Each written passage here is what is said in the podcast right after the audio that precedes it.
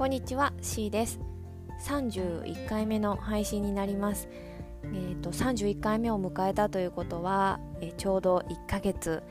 配信が続けられたということですね。とても嬉しいなと思います。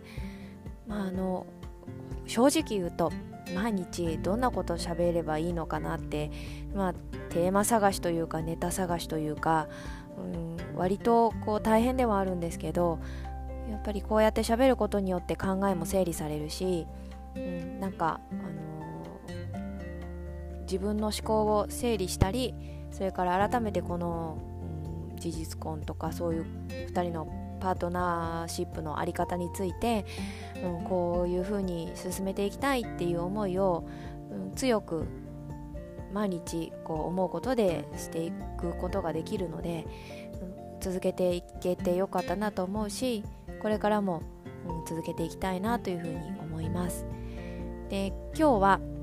最近彼から言われた一言について微暴録的に残しておきたいなと思ったのでそのお話をしようと思います。で、えっと、少し前の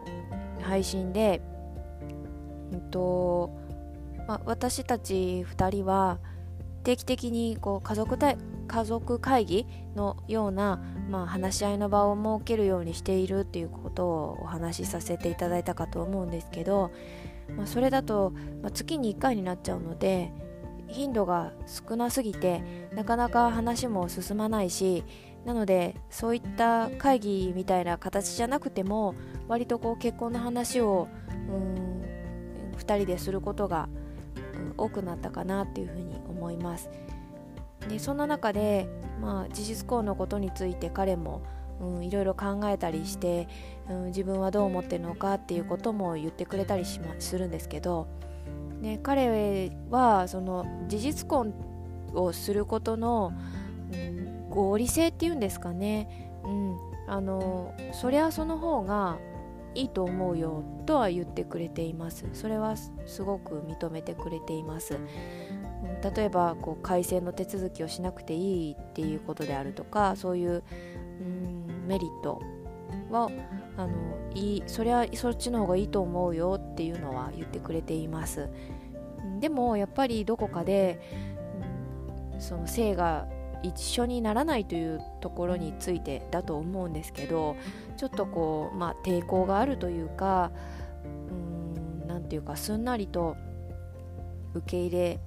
られないような感覚があるっていうふうに言っています。でそんな中でもうちょっとこう僕はなんでお互いこうこだわってるのかが分かんなくなってきちゃったんだっていうことを言われました。私がどうして事実婚にそこまでこだわってるのかわからない。私っていうのはこの話してる私ね、で僕がどうしてその事実婚をしたいって言ってる私の願いに素直にこういいねって言えないで法律婚の形がいいんじゃないかなっていうふうにこだわってるのかそれももうちょっとよくわからないっていうふうに言ってました。でうん何て言うかやっぱりこうそれが普通というか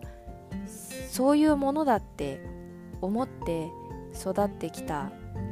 からこそやっぱりそういうふうにこう今一度考えてみた時になんでそれがいいんだっけっていうことが答えが見えないっていうかそういう状況なのかなっていうふうに思います。そっちの方が合理的なことは頭では分かっていても気持ちがついていかないっていうか、なんか納得できない、うん、素直にそっちにこう賛同できない。みたいなところを彼は言っていたので、これはちょっと今のこの、うん、経過として残しておきたいなっていうふうに思ったので今日はそれを話させていただきました。この後私たちがそのこだわりにどう決着をつけていくのかなんていうこともまたお話しさせていただけたらなと思いますので、えー、よろしくお願いしますでは今日はこれにてありがとうございました。